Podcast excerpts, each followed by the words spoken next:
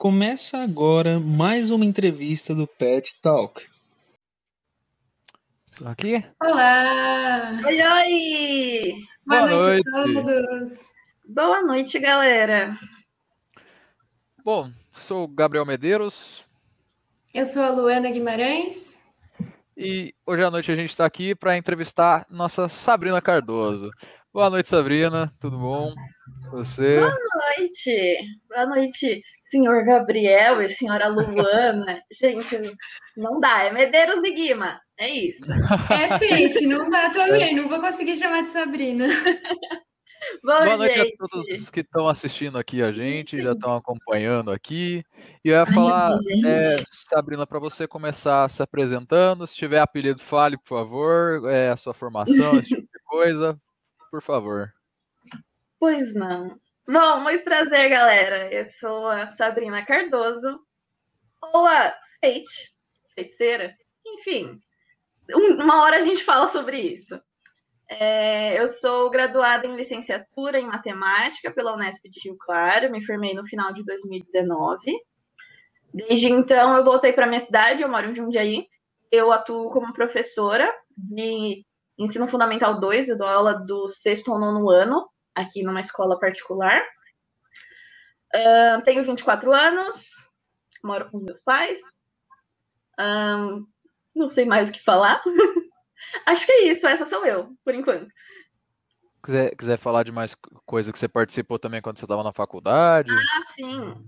Bom, durante a faculdade eu participei de dois grandes projetos, que foram o PET e a residência pedagógica nos últimos anos. Galera, minha rua é barulhenta, então Não, passar umas tranquilo. motos, é isso aí. Mas eu fiz parte tanto do PET quanto da residência pedagógica. No PET eu entrei no final de 2014, eu entrei na faculdade em 2014, né? No, em novembro, se eu não me engano, eu passei na seleção do PET, entrei pro PET e fiquei lá até até ficar feio eu ainda tá no grupo do WhatsApp. Já estava formada fazia uns cinco meses e estava lá ainda. Mas enfim. E na residência pedagógica eu fiquei nos meus dois últimos anos da, da faculdade, em 2018 e 2019. Foram os dois grandes projetos assim que eu participei. O... A, a escola em Jundiaí que você pegou, é, você pegou logo depois que você saiu da graduação? Assim, Sim, nossa, honestamente eu acho que foi uma benção real, assim. Eu me graduei no dia 31 de janeiro de 2019, que foi uma sexta-feira. Minto, 30, que foi a sexta, e no dia 2 de fevereiro, na segunda-feira, eu tava começando a dar aula. Foi Ei, muito louco, mas deu tudo certo. Deu tudo certo. Só que nessa timeline tem o... Um é presencialmente e agora não é mais, né? Então, assim, Não, eu nem sei ainda ser professora presencial, para ser bem honesta, assim. Mas Eu- você chegou a dar aula presencial? Cheguei. As aulas foram do dia 2 de fevereiro até acho que 16 de março, 13. Uhum. Antes, mais ou menos no meio de março, ainda teve aula presencial. E daí parou e ficou online o resto todo do ano.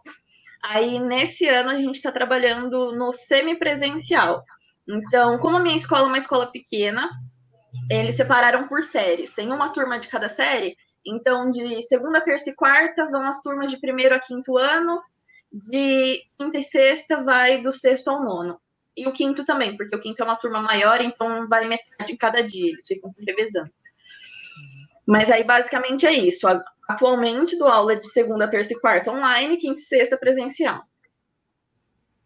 Ah, legal. é, eu, eu ia perguntar, por exemplo, da metodologia aqui que mudou, assim, ter da distância, mas não sei nem se dá para usar a palavra mudou, porque para isso teria que ter tido alguma é, metodologia presencial, não É. deu nem tempo de direito de desenvolver. Mas eu ia perguntar Exato. o que, que você está gostando de Pode fazer no, no caso da distância, assim? O que você está gostando de utilizar com os alunos, por exemplo? No, na minha escola que eu trabalho, a gente tem material didático.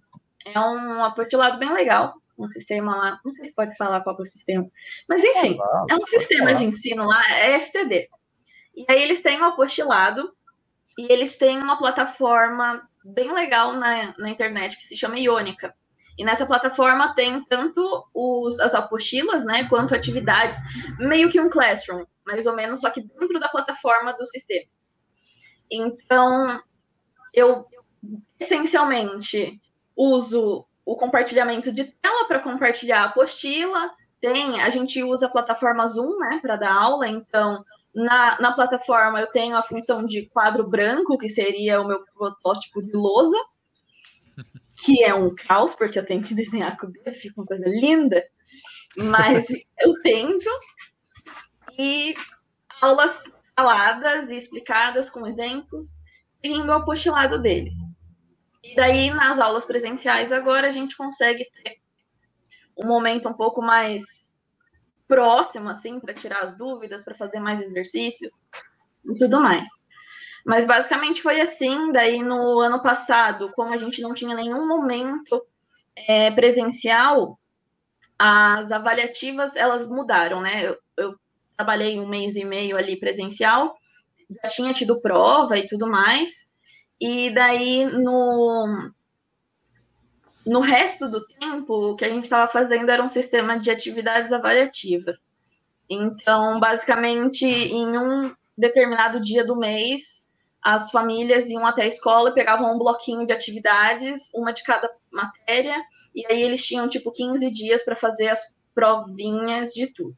Isso é, na verdade, um dos maior, uma das maiores mudanças para esse ano, porque eu, como pô, professora de matemática, às vezes exagero um pouco no tamanho das listas. Eu não tive que me preocupar com isso no ano passado, porque eles tinham, 10, eles tinham 15 dias para fazer aquilo. E daí, esse ano, acho que um dos maiores perrengues que eu passei foi aprender a fazer prova curta. Porque não dá tempo deles fazerem em 50 minutos. oh, então, eu, eu, eu, pergunto porque a, a, particular é diferente, né? Da, da, pública a gente já teve aqui, por exemplo, o, o Guilherme, né? O, o Melão, que ele, que ele falou um pouco também da, da metodologia dele e tudo mais. É, não, é, não é entrando nos méritos por causa de, de, de financiamento, esse tipo de coisa, mas porque a gente sabe que a metodologia é, é diferente, né? Um, um, regulado pelo Estado e o outro não, é, ó, tem metodologia diferente, né? Ah, uhum. Então, o, o, material que você usa é mais ou menos o material que eles disponibilizam mesmo, assim. Sim, porque esse, na verdade, é um dos malefícios, eu posso dizer, da, da rede privada. Que geralmente a gente usa materiais didáticos. E esses materiais didáticos, eles são cada vez mais amarrados. Então, por exemplo, meu material didático desse ano, ele tem uma disposição para exatas 45 aulas por bimestre. Eu tenho, em média, 50. Então, as outras aulas vão ser as aulas que eu vou dar prova, que eu vou fazer uma revisão, ou que, sei lá, se atrasar um conteúdo, eu vou cumprir. O que eu tento é ir além do que está na apostila. Só que reorganizar e fazer a minha estrutura, igual a gente aprendeu com a Arlete lá na faculdade, de ai, ah, vou fazer meu plano de aula, o que, que vai. Não rola, não dá para fazer assim. O que dá é tipo, ai, vamos aprender. Deixa eu ver, hoje eu dei aula de de sistema de equação de segundo grau. Tá. Então a apostila traz isso. Beleza, mas o que mais dá para trazer junto com isso? É o que dá para fazer. Então, trazer mais exemplos, trazer contextualização, trazer algo diferente para aquilo. Mas eu ainda preciso ficar presa à apostila, porque eu sou. Eu necessariamente tenho que cumprir ela dentro do, dentro do tempo, né? Do, do bimestre. Então é, um, é bem mais amarrado, bem mais amarrado. Esses dias estava falando com a Brena até, ela tinha me perguntado como que eu fazia planejamento de das minhas aulas, né? Ela perguntou se era tipo Arlete.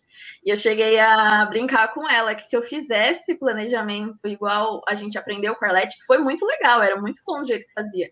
Mas se eu fizesse daquele jeito, certeza que a diretora ia me xingar, porque imagina ela receber, sei lá, 25 páginas de planejamento para ler, só de matemática, mais o de todos os outros especialistas.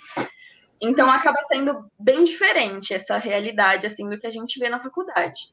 Mas eu ainda acho muito válida a base que a gente teve, porque eu acho que eu ia ser muito meh se eu não é, tivesse não. aprendido do jeito que eu aprendi, sabe?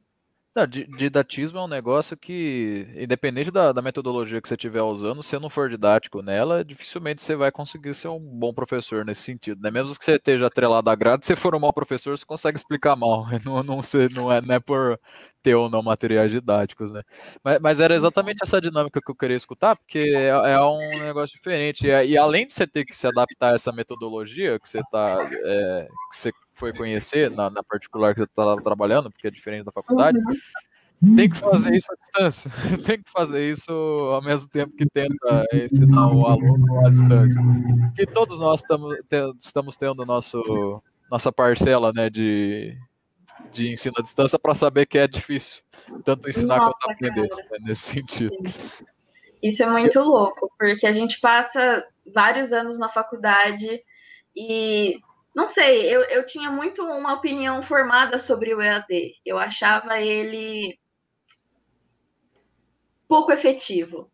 E daí eu entrei para trabalhar e um mês depois eu tinha que ser professora de EAD. Então, assim, você se esforçar para dar o seu melhor para fazer isso é muito doido. Eu lembro é... que deu várias crises assim no primeiro semestre, porque eu queria ir na casa do meu aluno para pegar ele pela mão e falar: pelo amor de Deus, por que, que você não fez o dever, cara? E eu não tinha como fazer isso, né? A, a gente tem que dar o braço a torcer consigo mesmo, né? De, de deixar falar, ah, vai, vamos dar o braço a torcer para ser AD, de vamos, Sim. vamos. Sim, exatamente. E eu, eu, falei da dinâmica de ensinar e aprender, porque você também não, não parou, né? Você começou a. O, a ensinar e tudo mais, começou a ser professora, mas você também não, não, não parou. Você tinha falado com a gente antes e tudo mais que você está agora de, de aluna do mestrado e tudo mais, como ouvinte. Então, se quiser falar um pouquinho sobre também. Uhum. Então, é, tive uma pausa aí de um ano de pandemia. Na real, minha intenção era ter entrado no mestrado nesse ano. Eu queria ficar um ano fora da faculdade e depois voltar. Só que não rolou a, o processo seletivo do mestrado no ano passado era em julho, e em julho eu só queria saber é, se eu ia ficar viva. Então, ainda estava colocando a cabeça no lugar. Todos, todos nós ainda estamos, né? Exato. É. Mas dessa vez eu tentei pensar num, num jeito diferente. Então, assim, eu não tinha noção de qual era a realidade da pós-graduação, não fazia ideia. Eu sabia fazer graduação, mais ou menos. E é isso aí. E aí eu conversei até com, com o Bonner no ano passado, e ele falou, Feito, por que, que você não faz umas matérias como aluno especial ou como aluno ouvinte e dá uma testada, ver se é isso que você quer. E eu pensei, achei bem legal isso, até porque é uma oportunidade de tentar adiantar créditos, de tentar, né, já envolver naquilo, conhecer a galera, conhecer os professores, estar de volta ativa, né, porque ainda não eu estou um tempo afastada, então estou sem contato com os professores e a coisa toda. E aí, nesse semestre, eu peguei duas disciplinas do mestrado para fazer como, do mestrado de educação matemática especificamente, para fazer como aluno ouvinte. E estou fazendo lá duas disciplinas, uma de História da Educação Matemática e outra de Educação Financeira. Bem legais. Uhum. Não, formação continuada, né? A gente. Exato. Não dá para parar de estudar, gente. Se você aceitou ser professor, se é isso que você quer na sua vida, você aceitou também que você não vai parar de estudar nunca. Legal. E voltando um pouquinho na, na sua graduação, você comentou que fez parte do PET e do RP, né? Aí eu queria que você falasse um pouquinho mais de como foi a sua experiência no PET, é, porque o que, que você vivenciou também de lecionar nesses projetos, né? Porque imagino que em ambos você atuou em escolas públicas, né? E agora você atua numa escola particular, o que, que você viu de diferença e tudo mais. Então, foram realidades bem diferentes, né, a nível de, de, educação mesmo, porque, na verdade, quando eu entrei na faculdade, o que me faltava era a vivência de escola pública porque eu vim de escola particular. E eu não sabia a realidade de uma escola pública. Então, na real, acho que uma das coisas que me motivaram para terminar a faculdade e para querer mesmo ser professora foi conhecer a realidade da escola pública. Porque eu tive, né, desde o segundo ano da graduação, a gente já tinha projetos do PET que envolviam ir para a escola, mas eram projetos bem pontuais, né? De tipo, ai, eu vou para a escola uma vez a cada 15 dias, uma vez por mês, e vou levar uma atividade lúdica. E aí tudo é lindo, né? Porque quando você é o tio estagiário, você é o melhor cara da face da terra. Porque tá todo mundo afim de não ter aula de matemática e jogar joguinho. Quem que não quer fazer isso? Então, assim, era muito legal. E eu virei a louca dos jogos e sou a louca dos jogos até hoje. Onde puder enfiar jogo, eu enfio, porque eu sei que os alunos gostam disso. eu percebi isso com os projetos do PET. Mas teve essa fase do PET, né, em que a gente tinha esses projetos de, de ir na escola com atividades um pouco mais diferenciadas. E daí, no meu quarto ano, eu comecei a fazer prática. E aí foi quando eu comecei a ir, de fato, é, frequentemente para a escola. Meu primeiro estágio foi no Marasca. Eu ia uma vez por semana só, mas já era muito louco. Era um, um, era uma realidade muito diferente. O Marasca lá em Rio, aí em Rio Claro, lá, enfim. Em Rio Claro, ele é uma escola mais de, de periferia, né? Então, é, a realidade dos alunos é uma realidade muito louca, muito. Eu lembro que eu me, eu me questionava muito sobre, tipo, nossa, será que eu vou dar conta? Porque eu me envolvo, eu me envolvia muito com os alunos, né? E eram realidades muito complexas. Então, assim, mas só que daí eu fui pegando tanto gosto daquilo, eu fiquei, cara, eu quero muito fazer isso. Eu não sei se eu vou dar conta, mas eu quero muito fazer isso. E aí depois eu fui fazer estágio no Joaquim Salles, também muito legal. Aí eu já ia com uma frequência um pouco maior, já era uma escola de centro, então já era outro, outro esquema de escola, era outra, outra didática. Depois disso, eu entrei para a residência pedagógica e fui para o chanceler. Chanceler que é a escola de Rio Claro, né? Uma das melhores escolas de Rio Claro e é pública. É muito boa, é uma escola de ensino médio, até então só tinha ficado com os pequenininhos. Então também foi muito diferente. Na residência, até porque o, o, o nome do projeto já diz, né? Uma residência pedagógica. Então, a gente tinha um, um, processo mais de imersão na escola. A gente ia com mais frequência para a escola, pelo menos duas vezes por semana, ficava várias aulas lá. Era uma escola de ensino integral, então a gente tinha a vivência das disciplinas diferenciadas, né, que o Estado oferece para as escolas que são, né, de, de ensino integral, que são algumas é, matérias eletivas e tudo mais. Então, a gente tinha oportunidade de participar disso, a gente teve a oportunidade de dar aulas, de montar o tal do plano de aula da Arlete, que era sensacional fazer isso. E a gente colocava em prática.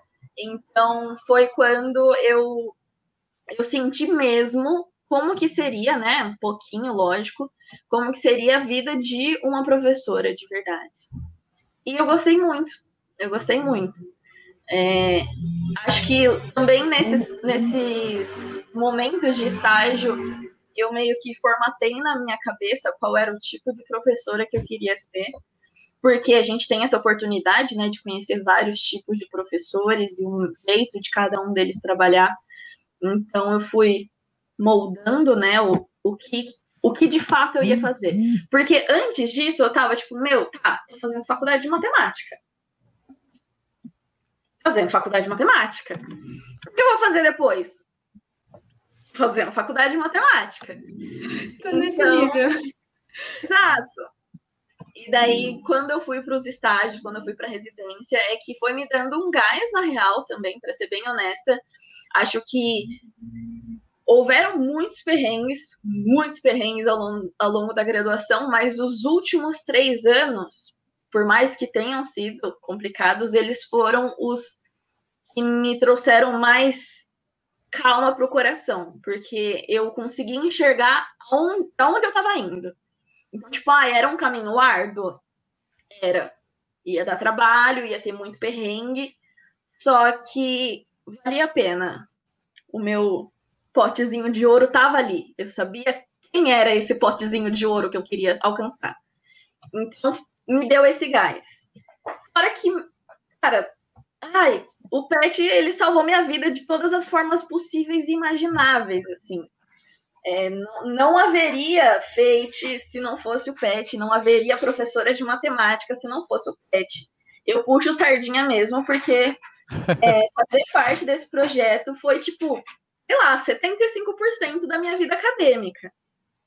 Eu era, eu fazia parte do PET. E aí, como eu já estava lá no PET, eu fazia faculdade de matemática, era quase isso. Porque vocês são do PET, a gente sabe que é tipo a vida ali, e aí o tempo que a gente que sobra a gente faz o resto. É, e estuda na sala do PET, estuda junto com as pessoas do PET, usa lousa Exato. do PET, almoça no PET. Quando você para para pensar, você pet. passa no mínimo 12 a 15 horas com as mesmas pessoas, Sim. todos os dias. Não tem como você não se apegar àquilo, àquele momento. É a sua hum, vida. Hum. O PET, que está vinculado à graduação, que está tudo, mas o PET era minha casa, os petianos eram a minha família, a Martinha era minha mãe, e é isso aí. Enfim. E, e, você falou do, dos projetos do PET. É, no caso, eles ainda estão acontecendo, que nem a, o SOS não chama mais SOS e tudo mais, mas e, e também foi adaptado ao ensino à distância, mas está acontecendo aí, aí também na, na medida do possível, né? conforme a gente consegue. Mas, mas é, a, a, sua história é uma história que eu me identifiquei também, porque eu, eu também fui de particular, do meus pais era um dinheiro que ele não, não sobrava tanto para eles assim, mas é, não era tão fácil, mas eles pagavam o que eles podiam para conseguir fazer particular. E eu fui entender o que, que era a, a, diferença, porque você tá na particular, você não você, você estudou sempre na mesma escola, você fala, pô, escola é isso aí, né? Você não, você não pensa, não passa pela sua cabeça ser um negócio diferente. Não só a vivência. É, é muito bom isso que você falou, ter feito em mais de uma escola diferente, para você saber a vivência entre escolas, né? Mas isso de você falar, meu, o particular não é a mesma coisa que pública, né? O, a metodologia é diferente. Eu falei, não vou entrar nos outros métodos, mas você consegue perceber que as metodologias são diferentes em, em, em si. E aí você entra as públicas, você vai vendo. São, a, tal escola tem tal metodologia, outra escola tem outra metodologia as liberdades, inclusive, que você tem também de, de poder implementar a sua metodologia na sala de aula, que é uma coisa que você estava falando agora, que você estava, que parece que está sentindo saudade, né, de poder implementar um pouco mais a sua metodologia na particular que você está seguindo. Então, assim, legal. Exatamente. E você não teve vontade de trabalhar em escola pública? Eu ainda, na verdade, mas no ano passado não abriu vaga. Esse ano abriu, só que estava aberto vagas apenas para o presencial e, para ser bem honesta, eu ainda estou um pouco arredia com essa ideia. Então, Sim. eu deixei um pouco assim, melhor esperar mais um pouco. Por enquanto, estou ali com a escola particular, mas ainda fica aquele aquele foguinho no coração de que eu preciso dar aula em escola pública ainda, sabe? É uma coisa que eu, eu quis durante todo o, final da minha graduação, né? Quando eu comecei a fazer estágio, eu, eu sabia que eu queria isso. Então eu ainda irei fazer isso, mas esperar um pouquinho, gente. A ideia, o momento é pra gente se manter vivo. É Sim, isso. Faz, faz sentido, são as oportunidades que apareceram. A oportunidade da particular você foi, e agora quer ir para a pública. Se a pública quer presencialmente, eu morando na, na casa do meu pai com minha mãe, não vou me arriscar, claro, né? Esse tipo de coisa. Exato. Tá Sim. certo. Eu moro agora, com a minha mãe, meu pai e minha avó, todos eles do grupo de risco. Ah, então, é, não, é um negócio que a gente fala, ah, vamos ficar esperando, porque agora não é o momento da gente pensar esse tipo de coisa, né? Sim. É que também quando você eh, começou a dar aula, é que surgiu muito rápido né, essa oportunidade na particular. Mas quando você, logo que você se formou, ainda não tinha isso de pandemia. Por isso que eu perguntei se você cogitou, Exato. mas não tinha. Exato. Enfim. É que aí também dar... foi por conta de medo de não dar conta, né? Porque de uhum. repente eu já estava pegando quatro séries diferentes, que não é tipo pegar só quatro salas, não é um planejamento que você reproduzem várias turmas. São quatro séries diferentes, quatro conteúdos diferentes, quatro formas de explicar tudo diferente. Então, Sim. eu dei uma segurada quando eu consegui o meu emprego no ano passado. Legal. É, vamos dar uma olhada, então, no, no que o pessoal está comentando aí no YouTube?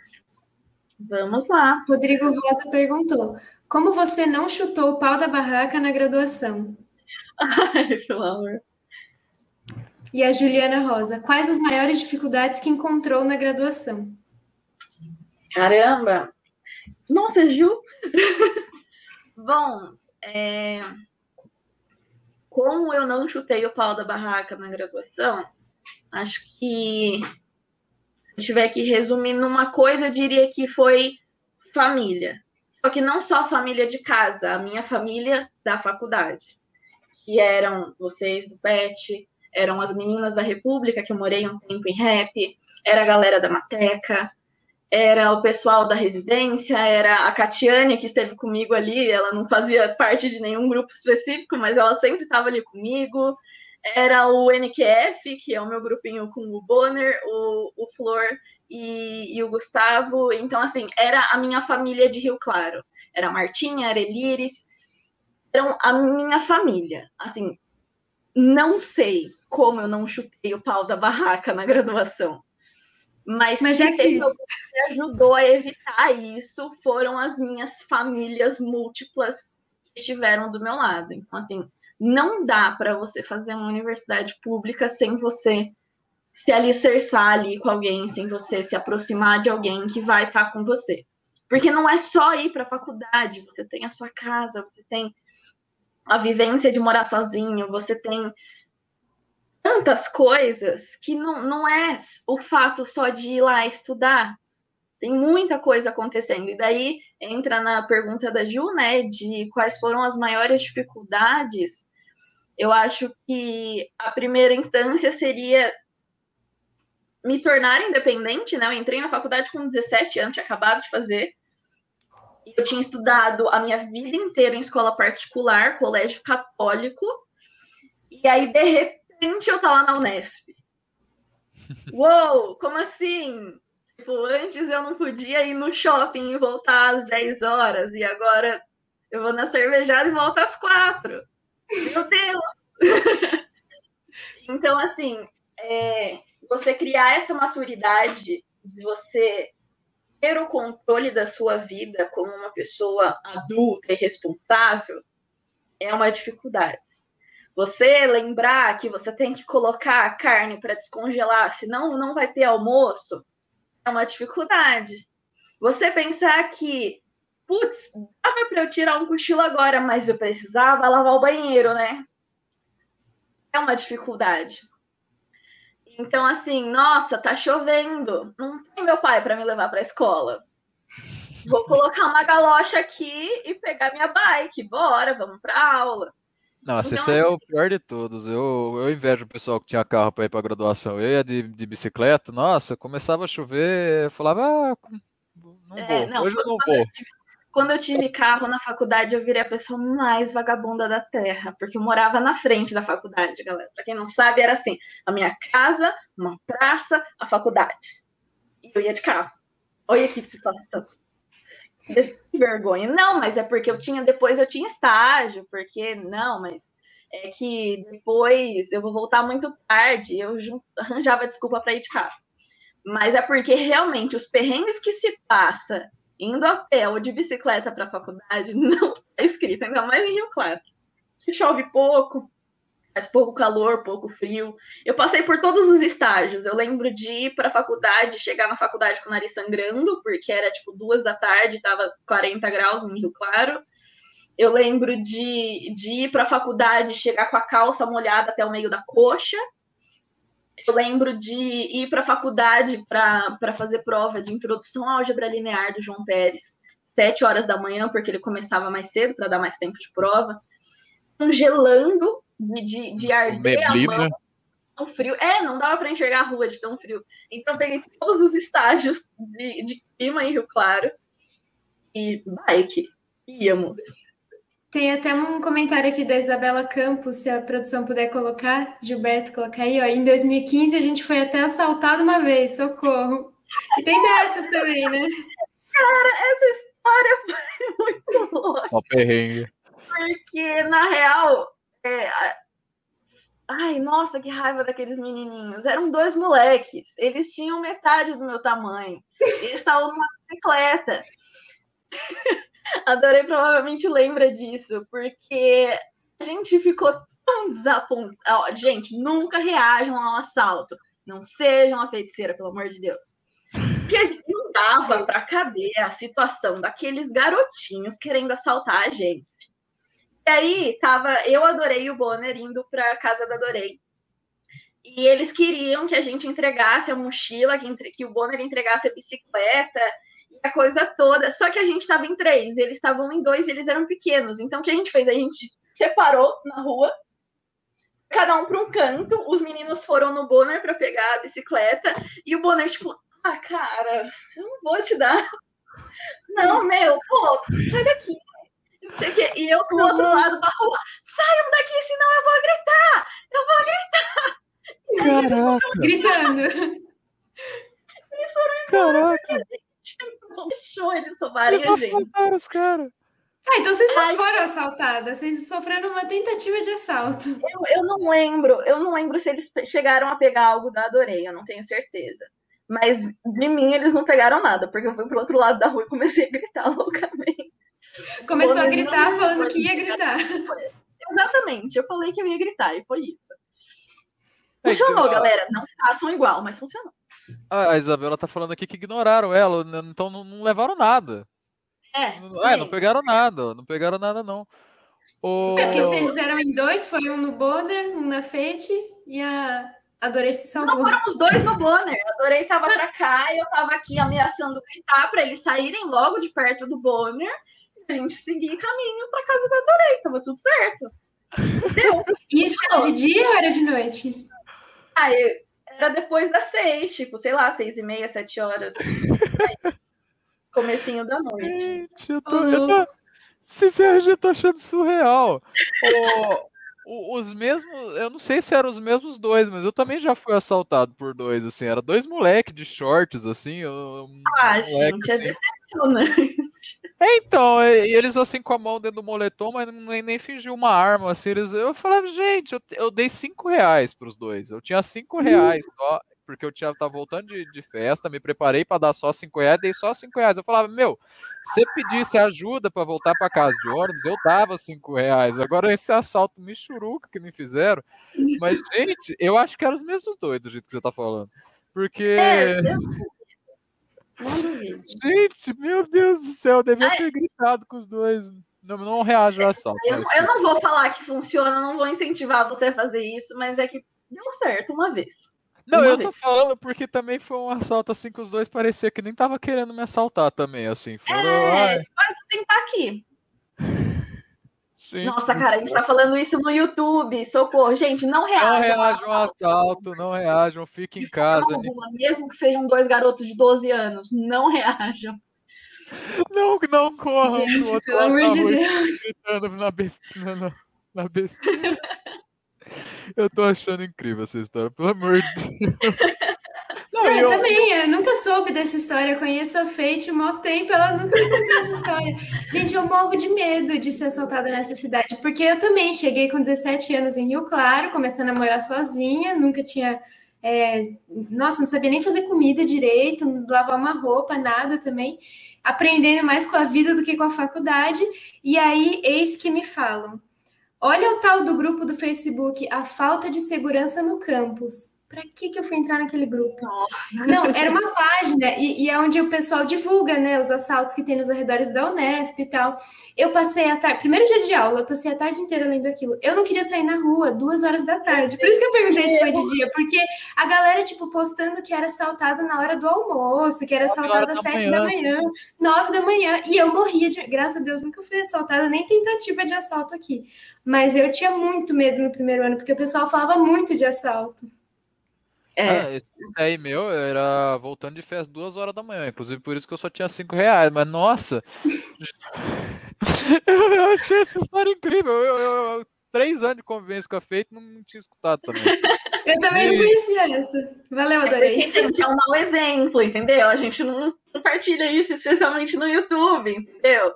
Aham. Mas aconteceu. Aconteceu, acho que no segundo ano, era o primeiro ano da Adorei Spa.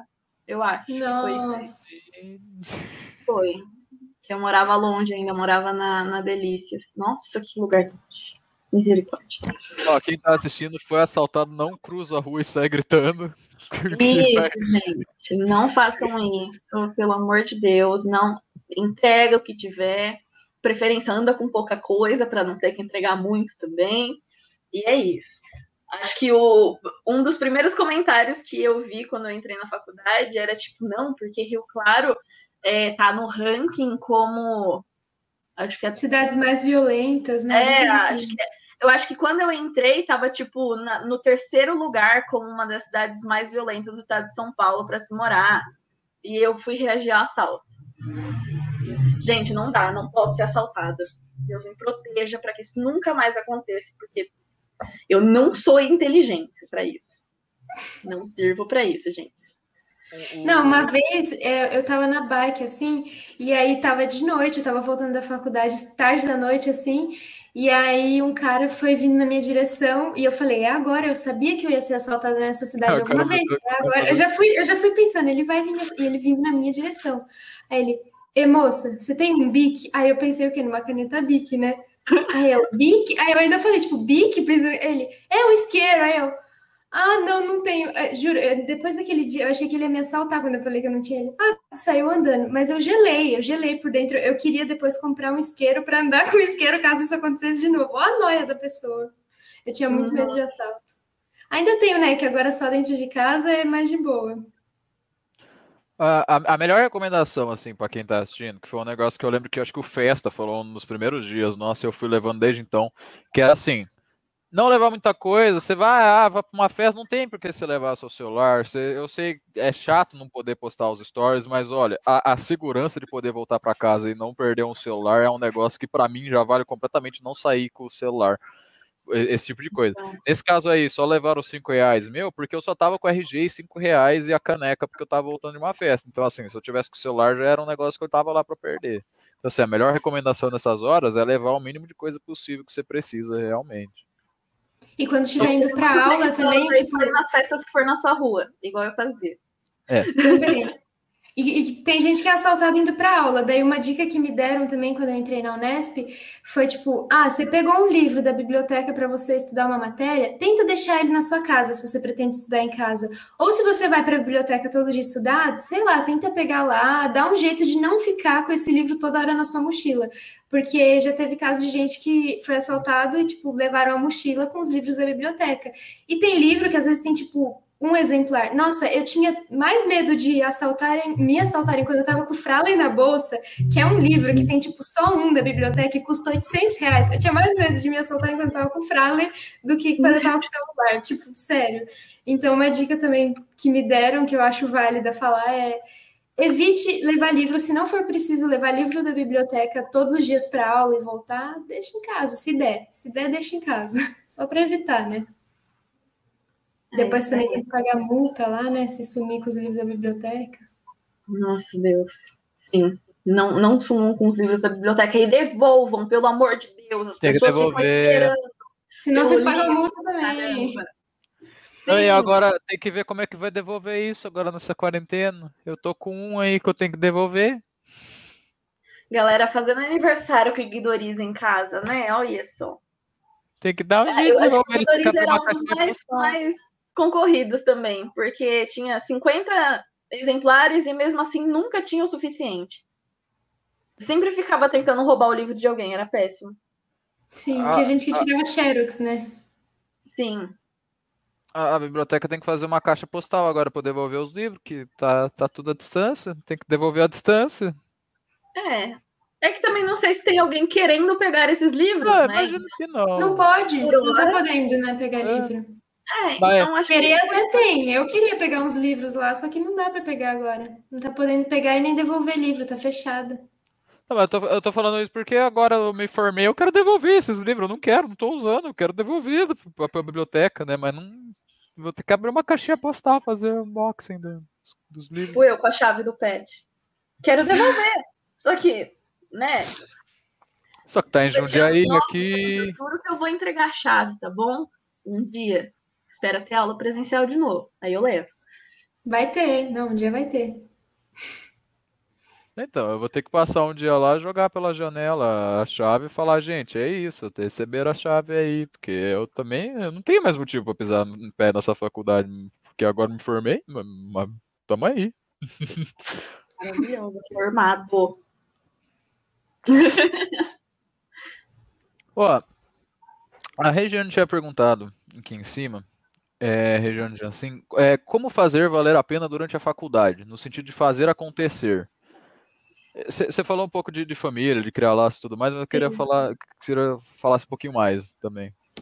Eu acho que principalmente no universo de universidade, acho que para fazer valer a pena você tem que aproveitar o que a universidade tem para oferecer. Assim, é, fazer uma faculdade, ir para aula, você pode fazer em muitas outras, mas a chance de fazer uma universidade tipo a Unesp é outra coisa. O que tem de projeto de extensão nessa universidade não está escrito. Projeto de pesquisa, projeto de ensino, projeto de extensão, o PET que é todo mundo. E então, assim, aproveita. Você pode fazer parte do coral da bateria, fazer parte, ser monitor de alguma matéria, você pode fazer parte dos projetos mesmo de extensão, pode fazer atividades físicas, tem dança, tem esportes, tem luta, tem yoga. Cara, tem tudo. Tem a biblioteca, que é sensacional também, tem tudo que você quiser lá. Tem um lugar lindo, gente, a Unesp de Rio Claro é um dos campos mais lindos que eu já vi na vida.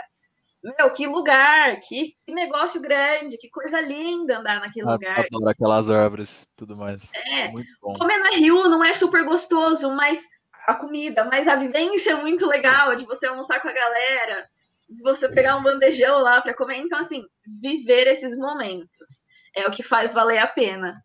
Você ter realmente tanta história para contar no, fim, no, no final de tudo. São histórias bobas, simples, mas você viveu aquilo. Você tem que ir para festa uma vez ou outra, ou todas as vezes. Você tem que, que aproveitar aquele rolê de comer pizza na casa de alguém. Tem que aproveitar aquele after de, de, de fazer macarrão com salsicha na casa do, da, da Ana Mello, entendeu? Você lembra disso, Medeiros? Lembro, eu lembro. É... é que eu lembro. Então, assim, tem que ter esses momentos. Ai, vamos na casa de fulano jogar Cidade Dorme. Cidade Dorme é um, um ícone da, da Unesco. Saudades. Precisa ter. Vamos, vamos, sei lá. Entendeu? Contato. É. Ai, vai ter apresentação de não sei o que lá no anfiteatro. Vamos. Vai ter um, um sei lá, um evento nacional, vai ter palestrante de não sei da onde. Vamos aproveitar isso, porque a universidade ela tem uma gama infinita de coisas para oferecer.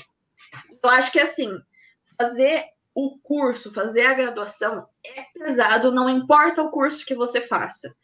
Então você tem que lembrar de que você precisa viver também. Porque senão você entra naquilo e você vai se afundando e você de repente não sabe mais quem você é e o que você está fazendo. Não que aproveitando você saiba, às vezes a gente se perde também sobre quem você é e o que você está fazendo. Mas dá aquele gás, dá a energia que a gente precisa para dar conta, porque não é fácil, galera, fazer faculdade, fazer graduação, especialmente de matemática, não é tranquilo. Eu lembro que isso foi uma das coisas assim que eu ouvi, uma das primeiras coisas que eu ouvi, que foi a Marta que falou para minha turma no primeiro ano, para a gente não ficar só fazendo uh, o curso, tipo, façam coisas além, fora da matemática. E ela falava também, puxava a sardinha do PET, né, que na época ela era tutora. Viaja pro PET! É, entra pro PET, não sei o quê, e, e, faz cursos do PET, curso de contação de histórias, que é uma coisa até bem fora da matemática, mas que tem várias pessoas da matemática. E o que a gente, o que eu mais fico chateada de pensar é que tudo isso, eu sei o quanto tudo isso agrega, eu sei o quanto tudo isso faz a gente ter mais vontade de estar na universidade, né? Embora a gente goste do curso, a gente passa muitos perrengues, né? Muitas dificuldades. E isso é o que a gente mais perde estando nesse cenário remoto, né? Isso é uma das coisas que mais me deixa triste, porque nada disso que, que a gente está falando aqui é uma coisa que dá para se fazer no cenário que a gente está hoje. Isso é, essa é a pior parte do, do EAD mesmo. Tipo, ah, porque a aula é isso, a aula é aquilo. Beleza, mas você não tem como ter contato com as pessoas. E você, você entra para o PET, você faz os projetos, mas não é a mesma coisa. Isso é muito, tipo, é o que a gente mais perde, é essa parte toda que você falou, né? Sim, e fora da faculdade eu ainda tive contato com pessoas que ainda estavam na graduação E assim, eu sinto que a, a reclamação do EAD foi universal. Foi um perrengue para todo mundo. Desde o mais nerdzão que só estuda e só vai para aula, até a galera que ia no rolê de segunda a sexta. Porque, por mais que a pessoa seja um nerdão, ele ainda tinha um momento de ir para a biblioteca estudar com alguém. Ele ainda tinha a caminhada até a faculdade, ele ainda tinha a ida no mercado, ainda tinha videochamada com alguém, o LOLzinho com alguém, tinha a cidade dorme, tinha essas coisas todas. Então, não importa que realidade que você viva, que você escolha viver, né? Porque nem todo mundo que vai para a faculdade vai ficar indo em festa. Tudo bem. É, mas não importa a realidade, você vai sentir falta da vivência da, de poder experimentar e vivenciar essas coisas que fazem muita, muita parte de fazer uma faculdade pública. Também uhum. até não tinha citado a, a, o contato com pessoas de outras universidades e outros campos também é sensacional. No PET, a gente teve a oportunidade de viajar para vários lugares. Eu fui para Ouro Preto, eu fui para Brasília, eu fui para várias cidades do interior de São Paulo, eu fui para Londrina. Cara, eu fui para vários lugares com o PET e eu tive a oportunidade de conhecer a realidade de cada universidade, de cada campus. Então, essas coisas são impagáveis, assim. Não é que a graduação não foi uma parte importante, foi, mas se a gente, qualquer pessoa que saiu da faculdade, se tiver que elencar o que teve de mais legal, o que foi mais incrível, sempre vai ser essas outras coisas que você fez além da graduação. Sim, é verdade. Nossa, que saudade dos treinos das The Leaders. Então, cara, muito legal. Não, é. E eu acho bom essas coisas também, é, que, que eu particularmente sinto falta, que é um pouquinho da separação também, porque além desses ambientes serem muito bons, porque são ambientes muito bons, nossa, que saudade que eu tô de, de caminhar na, na Unesp, aquelas árvores, aquele lugar cheio de mata, adoro, mas, meu, estudar dentro de casa, o problema é que você tá dentro da sua casa, ao mesmo tempo tem sua cama ali, que tá muito mais atraente do que sua aula, você, você tá ali, entendeu? Ou porque uma das coisas que funcionava para mim, pelo menos quando, quando eu estudava, que eu tô ali na, na sala de aula por uma hora, eu tenho que me entregar o negócio, não, não vou fazer o que aqui? Não, não tenho o que fazer. Me enfiei na sala de aula. Agora aqui na EAD, qualquer outra coisa, qualquer outra coisa parece mais interessante do que a aula que eu tô vendo. Então, assim, para mim, o ambiente de você ter a separação, a faculdade e o negócio aqui, para mim contribui muito nessa questão do aprendizado, porque a gente, querendo ou não, a gente fica, é, cria um compromisso com o lugar que a gente está tendo, né? Aí, dentro da minha casa, meu compromisso dentro da minha casa é eu dormir, cozinhar, sabe? Esse tipo de coisa. Exatamente. Exatamente. E, e lá era realmente isso, principalmente a galera que é do PET, estudar sempre foi no PET, ou na biblioteca, ou na salinha de estudos. Então, de repente, você ter que estudar no seu quarto do lado da sua cama, cara, é bastante difícil, é muito diferente. Porque é uma das grandes dificuldades, você separar o que, que é o que quando você só está em casa. Quando eu comecei a trabalhar no ano passado, eu falei que eu vi alguns surtos, porque era tudo aqui. Então eu ficava nesse quarto 24 horas do dia. Ou eu estava dando aula, ou eu estava preparando aula, ou eu estava dormindo, ou eu estava comendo, era tudo aqui. E aí é muito difícil separar isso. É muito difícil você se organizar com isso. Então, a separação de espaços é uma coisa muito necessária, muito importante. E é uma das grandes dificuldades do ensino à distância, gente, não tem como negar. Eu sou professora do ensino à distância, porque tenho, faço o meu melhor, de todos os jeitos que eu procuro, mas eu também agora sou aluna do ensino à distância. Então, eu sei os dois lados da moeda. Eu sei que não é fácil para ninguém. Eu, eu sou professora e eu reclamo do bonitinho que distraiu com a parede branca atrás dele, só que eu faço isso também, às vezes, como aluna. Então, assim, é, é, outra realidade, é um outro universo totalmente diferente daquilo que a gente é habituado, daquilo que a gente conhece. Tá todo mundo se adaptando constantemente. Eu acho que ninguém sabe 100% viver num, numa quarentena, viver num ensino à distância, e ninguém é, não sabe também 0%, 0% como é que faz isso. Tá todo mundo em construção nisso aí. É verdade. Eu, eu, Eu, eu acho legal é, que você falou, porque daí a formação continuada ela acaba sendo um exercício de humildade, né? De, de você se colocar na posição de aluno. Porque, por exemplo, como é que você estaria facilitando alguns aspectos para os seus alunos como professora se você não entendesse essa vivência como aluno? Porque, por exemplo, é, os professores, eles ao mesmo tempo que pedem para abrir a câmera, a gente também não quer abrir a câmera, esse tipo de coisa, sabe? Às vezes. Só que você também, se for só um professor, você pode muito bem ser autoritário de, de querer falar, mandar abrir a câmera. O, o negócio que eu sempre falo de, de, de convivência de professor é que é muito fácil você convencer os seus alunos a fazer as coisas. Ou a pessoa fala, ah, não consigo convencer meus alunos. Nesse sentido é muito fácil. Bota valendo nota, a sua nota do semestre depende de você abrir a nota. De 0 a 10, e se você reprovar em abrir a câmera, você reprova na minha matéria.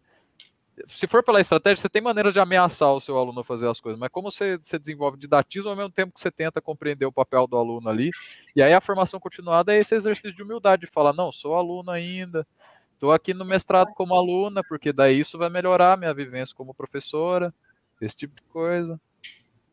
Sim, com certeza. É, abre um olhar muito novo. Porque, assim, eu particularmente sempre fui muito contra essa coisa mais autoritária. É uma coisa, acho que, muito intrínseca às escolas que já existem hoje, né? São poucas que querem fugir disso, e eu sempre fui o pontinho fora da curva, né? E. Então, é, é bastante complicado isso, mas ainda assim, é muito bom você sempre ficar repensando a sua prática, né? E eu acho que a importância de estudar é essa. Porque eu já estava tentando no meu máximo o que eu podia, mas assim, sei lá, um mês que eu tô na que eu tô fazendo as disciplinas da pós-graduação, eu já tenho um novo novo olhar sobre isso, justamente desse ponto. E eu achava, é, acho que esse é o principal ponto que eu mudei. Eu achava que, nossa, mas ligar a câmera é uma coisa tão tranquila. Mas não é não. Às vezes você não tomou café e você tá ouvindo o professor, mas você tá comendo um pãozinho ali. Aí você não vai ficar com a câmera ligada naquele momento. Então, é, repensar tudo sempre, eu acho que isso é muito importante para qualquer professor. Eu acho que é inadmissível que um professor, em determinado momento da sua carreira, acredite que sabe tudo, ou que não tem como melhorar. Isso é ridículo. Quando você, se você pensar assim em algum momento da sua vida, para. Não tem mais que ser professor, você está fazendo errado. Então, acho que é, é um, é um crescimento. Ser professor é muito da hora, cara. Justamente por causa disso, você nunca para de aprender. E não só de aprender estudando fora, você aprende com seus alunos, você aprende dando as suas aulas, você aprende é, com os erros deles, com os acertos, com as perguntas, com o ritmo, com. Cara, eles trazem coisas da vida dele, coisas novas. Eu tenho um aluno no sétimo ano, gente. Esse menino, ele é uma enciclopédia. Eu amo ouvir esse garoto. Ele não é muito bom em matemática, mas, cara, ele tem um conhecimento tão vasto de história e geografia eu poderia sentar com o garotinho de 12 anos e ficar ouvindo ele por horas, porque ele é incrível. Então, assim, valorizar esses alunos, aceitar que, que tudo bem se, se a sua disciplina não for a favorita, até porque matemática não é a favorita para a maioria das pessoas. Mas acho que ser professora é impagável por conta disso. É um aprendizado constante e sensacional. E, e, tendo essa vivência semipresencialmente, presencialmente o negócio só vai melhorar mais ainda, né? Você está tendo essa, essa vivência com seus alunos. Se Exatamente. tá bom assim, é, é daqui para frente é melhor, né? Com Exatamente. certeza. E o que, que o, é, o pessoal tá falando no chat? Se puderem colocar aí na tela. Ó, o Lopes perguntou para você, Feite. Te conheço há um tempo, mas ainda não sei o motivo do seu apelido. Qual é a história por trás dele? A gente fica falando Feite, Feite, Feite, mas é uma abreviação de feiticeira, tá? Que é o apelido da, da Sabrina. Então, na real, não tem muito segredo, não. Quando eu entrei na faculdade, teve o trote, ainda tinha trote naquela época, mas o trote da matemática sempre foi muito engraçado, super divertido, só com umas tintas e umas dancinhas bobas. É... Mas aí existia uma veterana chamada Natália Milanês, Mila, saudades. E ela era mais velha do que a galera. Então, tipo, tava todo mundo no segundo ano, eles estavam, tipo, com 18 anos, e a Mila tinha 20 e tantos, 24. Eu não me lembro muito bem, 23 por aí. E aí me perguntaram o meu nome. Geralmente na matemática a galera vai pegando apelidos por conta de, nome. Quando você não, não passou um micão que traz o seu apelido, vai a partir do seu nome mesmo. E ela perguntou meu nome, eu falei que era Sabrina. E a, a referência normal das pessoas mais jovens, ela, ela foi zoada para isso para sempre. É lembrar da bruxinha Sabrina. Mas ela lembrou da Sabrina feiticeira, aquela que parecia uma gênia da lâmpada.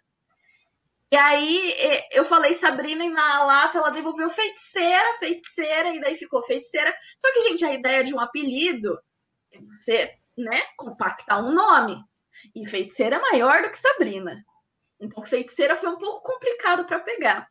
E por algum motivo, em algum momento da vida, eu não vou lembrar quando e nem quem, mas alguém encurtou o apelido, fez o apelido do apelido e virou Fate. Em determinado momento, quando as pessoas não sabiam que o Fate vinha de feiticeira, virou Faith, né, de, de fé. E aí, de repente, de, de feiticeira, o meu apelido era Fé, né, de alguma forma. E, e, virou uma coisa muito louca essa mistura. Aí tinha gente que me chamava só de Fê, parava ali, o, o, Fate virou Fê. Aí sempre tem aquela, aquela bagunça, né? Porque na matemática todo mundo sempre me chamou assim. Fora da matemática, nem tanto, porque no tempo que eu morei em República, as meninas que moraram comigo, elas não pegaram o apelido Fate. Elas me chamavam de Sassá. Então, as pessoas para quem elas me apresentaram fora da faculdade, do curso de matemática, me chamavam de, de Sassá. Mas para a galera da matemática sempre foi feito, e daí rolava aquela confusão na hora de fazer trabalho, em que você coloca o nome do, das pessoas do grupo em ordem alfabética, e o Fate vai no começo, sendo que Sabrina deveria estar no final. e aí sempre tem aquela pergunta de, mas como é que é seu nome mesmo? Porque as pessoas esquecem. Então o Fate era virou meu alter ego, assim, da, da faculdade. Eu até, eu, eu lembro que eu falava para as pessoas que eu me incomodava quando alguém me chamava de Sabrina, porque parecia que estava me xingando na faculdade. É, parecia a mãe dando bronca. É, exatamente. É, é, é, tipo, quando o, o, o, a mãe fala José Paulo, é, era, era o Sabrina para mim na faculdade. Quem que é Sabrina? Não sei. Prazer.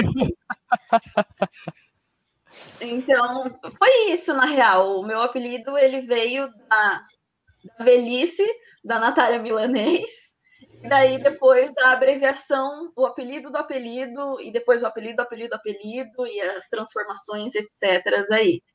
Mas foi essa a história, não, não é algo super uau, mas eis o motivo.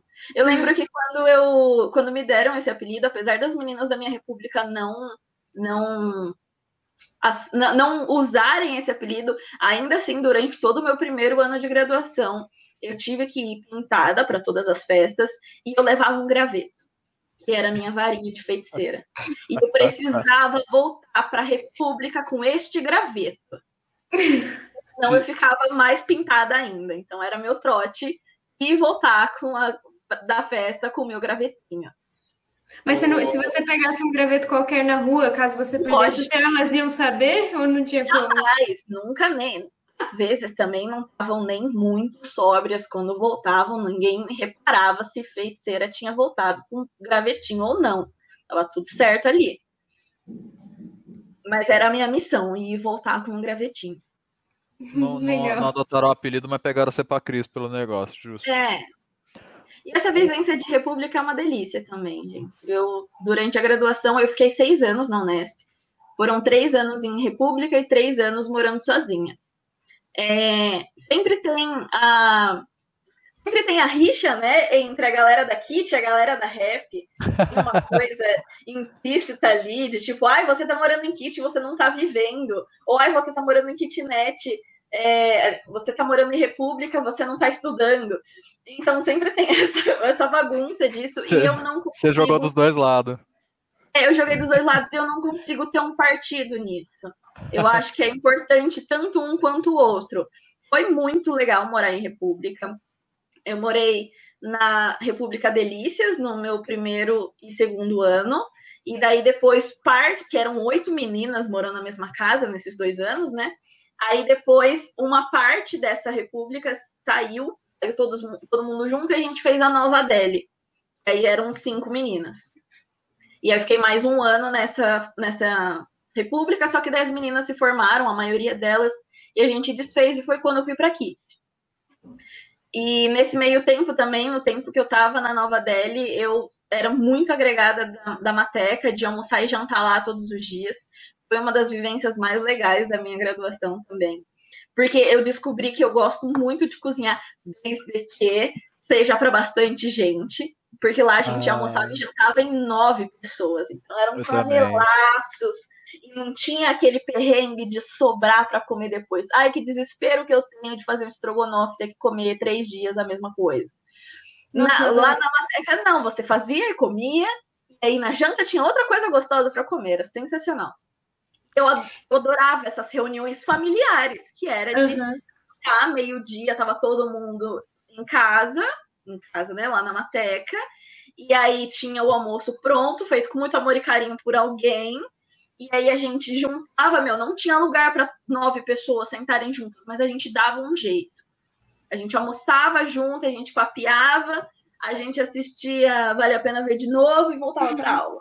E era isso. Era muito gostoso fazer isso. Era uma parte muito, muito gostosa da, da graduação. E essa parte da Mateca, você já estava morando em kitnet?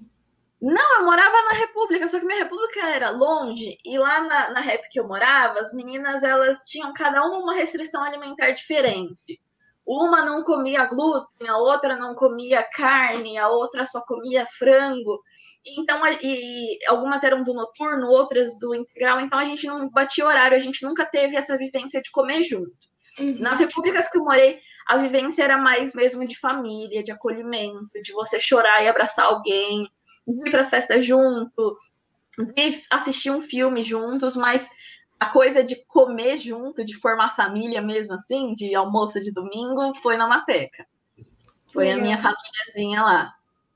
E aí também já era época que eu tava no, já tinha entrado no PET, né? Então a Mateca era a extensão do PET, todo mundo que tava lá era petiano de alguma forma. Ou agregado, ou realmente petiano. Uhum. O, e, e na, na kitnet eu lembro que não dava pra fazer a mesma coisa, que a gente já, já tinha ido na nossa kitnet, eu lembro do, daquele Sim. rolê que deu. Ah, era as meninas e eu que tava. tava... Ah, foi sensacional. Que... Era, era o rolê de. Você lembra como a gente chamou? Era o rolê de fazer a unha falar mal de macho. Isso. E aí, por algum motivo, eu tava junto lá. Era todas as meninas do pet e tava eu também lá. Aí eu lembro que a gente não conseguia fazer barulho. Nós, nós, nós somos tudo barulhento, nós ergue, não consegue falar um pouquinho. Meu. E... Travou pra você também, Lu? Travou. Eu achei que era eu, eu fiquei meio assustada. Eu fiquei também. Travei? Travou, voltou. voltou. Ah, tá. Tava falando o... do rolê lá em casa. Não, e aí a gente, é, a gente não consegue falar um pouquinho sem erguer o tom de voz como se já estivesse gritando quando a gente tá junto. E aí não dava pra fazer isso. Porque, Mal né, de petiano, falar alto pra caramba, né? A gente fala Nossa. muito alto, meu Deus. Essa linha desse tamanho, a nossa voz, assim. A galera o lá professor na, na, a linha não, do café do apartamento ouvindo a gente gritando. Uhum. Sim. E a gente falando mal de professores, professor tudo lá ouvindo, né? Meu Deus. A gente é meio sem noção, né? A gente perde a noção quando tá no, na sala do pet. A gente acha que é um. que ninguém vai ouvir, né? É porque é uma ilhazinha, né, ali dentro do departamento. E a gente tem muito essa sensação de que a gente realmente está numa ilhazinha. É uma ilhazinha que dista 4 metros do resto da sociedade esses quatro metros com uma janelinha aberta é nada. A gente vai falar nessa altura que a gente está falando aqui, vai estar tá lá, galera ouvindo a gente no departamento. Tem também. Se pois fosse é. para falar coisa boa, né? Mas não era. Mas não era. Abafos, galera. A gente, a gente sempre rezou muito para que os professores não ouvissem, né? Então acho que Deus protege essas coisas essas conversas. Tomara mesmo. É, adorei também estar perguntando aqui no chat. Fala aí, qual é a melhor lembrança que você leva da graduação? Difícil escolher só uma, né? É, mas eu acho que assim, é... o momento mais louco. Ai, gente, eu falo disso, eu quero chorar. mas é que eu acho que foi meu último semestre. Foi me formar de verdade. Porque foi um perrengue, né? Foram seis anos. Mas no último semestre. Calma. Sempre é. É que no último semestre eu vi meus amigos ali me fazendo formar. A Guima tava nisso, o Gátera também, a Brena, a Nayara, Medeiros, Pazin, lindo. O Ozaki, o Giba, cara, são todos bichos meus mas de repente parecia que estava todo mundo em função de formar a Fate. Então, assim, eu lembro de a, a Guimarães e o Gatera já terem passado em estruturas algébricas e eu tá para fazer a sub querendo não, não ir para exame, só que eu precisava de nove, eu acho, para não ir para exame. E não era tipo oito e meio, sei lá. Era tipo 8.9, eu lembro. É, era muito, muita nota para não ir para exame. Era, era desumano, era impossível. Só que o Gatera e a Luana, eles não me deixavam desistir. Eles iam me buscar em casa para estudar. Eles ficavam comigo até de madrugada. Eles já tinham passado, eles não precisavam estar ali. O Pazinho também, cara, o Pazinho, ele é muito inteligente. Ele nunca precisou estudar, cara. Mas ele estudava comigo e ele me explicava 80 vezes se necessário. Foi só aí também que eu descobri qual era o meu método de estudo, na real, porque eu vi que eu aprendo muito mais quando alguém me ensina, né? E, e meu, eles faziam qualquer coisa. Não, não, não era algo necessário deles, eles podiam estar fazendo qualquer outra coisa, mas eles estavam ali para mim, para me ajudar, para estudar comigo para refazer exercício que eles já estavam cansados de fazer, para fazer eu passar, porque eu ia formar. E, e, deu certo, gente. Eu passei na sub em estruturas algébricas. Tirou mais do que precisava. Nossa, eu lembro que ela estourou naquela sub. Nossa, fiquei tão feliz. Prova. Muito feliz. E da, da Thaís ainda, né? Mano, Thaís Muniz, ela foi meu terror e meu amor na faculdade. Ela foi a professora que me deu zero o único zero que eu tirei na minha vida. Entreguei uma folha de almaço escrita frente e verso e ela zerou minha prova. E isso no, lá no meu segundo ano. E ao mesmo tempo foi a pessoa que me deu o certificado de graduada, porque era só isso que faltava. E daí ela me passou nessa sub, e daí de repente eu estava formada na licenciatura em matemática. É, então, eu lembro de, ver a nota quando ela mandou e eu gritava sozinha em casa, chorava. Acho que as primeiras pessoas para que eu contei foi a Guimarães e o Gátera. E acho que, real, uma melhor lembrança que eu tenho da graduação é essa minha família. É esse esforço quem não, não me deve nada para ter me ajudado sempre, ter me ajudado feito tudo o que podia e o que não podia, de passar o fim de semana em Rio Claro, sendo que podia ter voltado para casa para estudar comigo. Não era tipo, ah, eu vou ficar em casa tranquilo. Não, eu vou para a Unesp para estudar com a frente, porque ela ainda não passou e ela vai passar. E a gente levava marmita e ficava na sala do pet o sábado inteiro, domingo inteiro. Inteiro. E, e ia, cara. E se eu não tivesse afim, eles me buscavam em casa estivesse desistindo, eles ficavam me aperreando até eu ir lá estudar de novo, porque eu ia formar. E mesmo que eu não acreditasse, eles acreditavam e eu ia formar, e eu formei. Então, assim, o meu diploma não é mérito só meu, é a galera que me ajudou. E é uma gama de pessoas enorme, né? Cada um no seu momento, cada uma na sua, da sua forma, mas foram pessoas que me ajudaram para um caramba e que eu devo 100% do meu diploma para eles. Nossa. E, gente, chorei. Socorro. Ah, eu, Mas eu, eu choro. Eu Nossa, eu lembro muito dessa época. Eu lembro muito da sensação de tipo, não, a Fate vai formar. Eu falando pro Lucas assim, amor, a gente tem que ir lá estudar com a Fate, é, só falta estruturas para ela formar, ela vai formar. E eu acho que foi uma das últimas, né, das últimas matérias que faltou para você formar foi. mesmo, né? Estruturas, estruturas dois. Foi, foi, um salto da fé que a gente deu, assim, não tinha, não tinha que remediar, não tinha a possibilidade a Fate não se formar. Era um negócio assim, a gente vai trabalhar. Eu lembro a gente correndo, não lembro se era coisa da licenciatura que a gente não estava fazendo, ou se era coisa do PET, é, que a gente, tipo, tava eu, o Froner, as pessoas ali correndo com essas coisas, mas estava ali, na lousa, o Pazinho e a Fate. Ele explicando coisas para elas, nós estudando ali na lozinha do pet, nós ali que tava corre é, correndo com as outras coisas e tava os dois lá, mandando, indo. Cara, e o Pazinho tem uma paciência para explicar, né? Nossa, uma calma. Ele, se precisar, ele explica 50 vezes com a mesma. Não, você não entendeu? Vamos lá, eu explico de novo. Super. Nossa, salva muito o Pazinho também quando ele E, e ele nunca, tipo, ai, te culpa ou, te acha, ou acha ruim que você pergunte, porque ele fala, não, é legal eu fazer de novo, porque daí eu aprendo também. É verdade. você nunca fica com a consciência pesada com o Pazinho, ele é um... Ele nunca fica irritado, tipo assim, como assim você não entendeu? Não, ele fica tipo, não, tá bom, eu explico de novo. Nossa, é muito bom ter, ter gente assim para ajudar mesmo, porque eu também sempre preciso muito de... Eu, assim como você, Feite, sinto que meu jeito de aprender é estudando junto, é ter alguém explicando e indo na lousa do pet. Nossa, eu lembro da Brena explicando as coisas antes da prova da, da Selene, antes da prova do Silvio. E a gente ficava naquela lousinha do pet. Ai, que saudade disso tudo. Tudo coisa que a gente perde, né, nesse cenário que a gente tá, mas dá uma saudade. Cara, isso, é, isso era o melhor. Tanto que, assim, a minha melhor lembrança é isso, eu estudando com as pessoas que me ajudaram.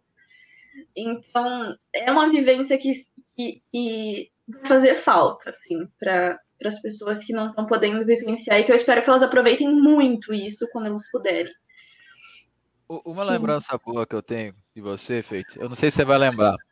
Foi uma é. vez que a gente ficou ilhado mais ou menos na Unesp, porque estava chovendo, mas era, era quase detalhe a chuva, assim. Ficou eu, você, o Isaac e o Pazin no pet e a gente pediu frango frito. Não sei se você lembra. A gente pediu um balde de frango frito. A gente, que a gente ficou na frente da Unesp esperando o motoboy e depois foi ali para dentro, nós quatro comemos frango frito. É uma das lembranças assim, que eu tenho muito boa, assim, Nossa, sua. sim, sim. É, que eu lembrei nossa. agora que só lá. E, e, meu, tem vários momentos disso. De, ai, estamos aqui estudando, até que hora a gente vai? Até que hora a gente aguenta? Vamos pedir um negócio aí. E aí a gente pedia pizza, a gente pedia frango frito, a gente pedia lanche, mas a gente ficava junto o uhum. tempo todo, assim. O PET, na época que eu fiquei no PET, teve desde exatamente 12 até 23, eu acho. Adorei. Se você tiver aí, confere comigo. Na época que você estava lá. Não sei se eram 21 ou 23 petianos. Assim, por mais que você tivesse contato mais com um do que com o outro, todos eram um só. Então, assim, é, não houve alguém do PET que não me ajudou de alguma forma, que não estudou comigo, que não, não conversou comigo, que não dividiu alguma coisa da vida comigo. 25, adorei estar tá falando que acho que 25 é. deve ser por aí. A gente precisava ir no seminário maior para fazer RA, porque não, não tinha como fazer na, na sala do PET. E, e, meu, todas as pessoas que passaram lá, né, dos meus seis anos de faculdade, eu fiquei cinco no PET eu vi muitas pessoas entrarem e saírem naquele grupo e todas elas agregaram e fizeram parte da minha vida de alguma forma. Então, assim, desde os mais novos até os mais antigos. Tipo, eu, eu estudei com o, o Giba e o, e o Ozaki, que estão aqui no nosso backstage. Cara, eles me ajudaram pra caramba também, junto com o Gatra e a Luana. Então, meu, todo mundo todo mundo. Lá do começo tinha o Fernando, tinha o Raul, que me ajudaram pra caramba, a Debs, o Marco, o Camper, né? Todos eles fizeram uma, foram parte da minha vida de forma muito importante. Então, assim, eu fiz parte da residência pedagógica e eu sinto que ela foi, assim, grandiosíssima para minha carreira, para minha profissão. E eu não tiro o mérito disso, foi tipo um espetáculo à parte ter essa vivência trabalhar numa escola de ensino médio, de ensino integral, pública, com outros vários, vários futuros professores, fazer grupos com várias pessoas, participar de reunião. Isso foi incrível.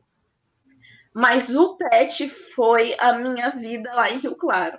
Dá para resumir no pet. Porque foi tudo que eu fiz, assim, sabe? É, de, de, seis, de seis anos eu ficar cinco anos e pouco dentro de um mesmo grupo, de um mesmo lugar, não dá para resumir a faculdade de outra forma, né? E, eu tenho muito essa sensação assim de que sem o PET eu teria passado pela graduação e eu teria me graduado normalmente, não estaria sabendo muita coisa, sabe? Eu teria passado pela graduação, eu saberia matemática, um pouquinho de didática, mas que para mim não, não existe sem, sem você ter vivência, sem você ir praticar de alguma forma, não existe só, só teoria nesse uhum. sentido. E eu teria passado, eu saberia matemática, não saberia mais nada o que eu sei hoje de experiência profissional, vamos dizer, de currículo oculto, assim, de coisa que eu aprendi além disso, comunicação, é, trabalhar com outros grupos, esse tipo de coisa, lidar com uma burocracia, é uma papelada, é por causa do PET, é por causa da. E claro, é, eu não falo de outros grupos de extensão porque eu não tenho esse mérito, porque eu não participei, mas eu imagino que outros grupos de extensão, na mesma medida, né, de. Essas outras vivências.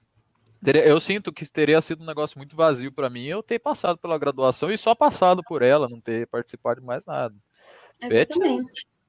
Às vezes eu é, sinto que se eu não tivesse entrado para o PET, talvez eu já tivesse trancado o curso, porque eu não ia aguentar. Com certeza. O nosso PET ajuda demais, demais.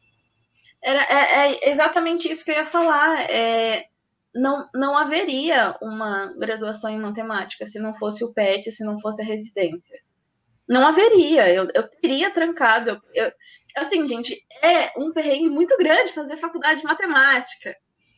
E, e só fazer a faculdade de matemática é uma coisa que vai te levar à loucura em algum momento.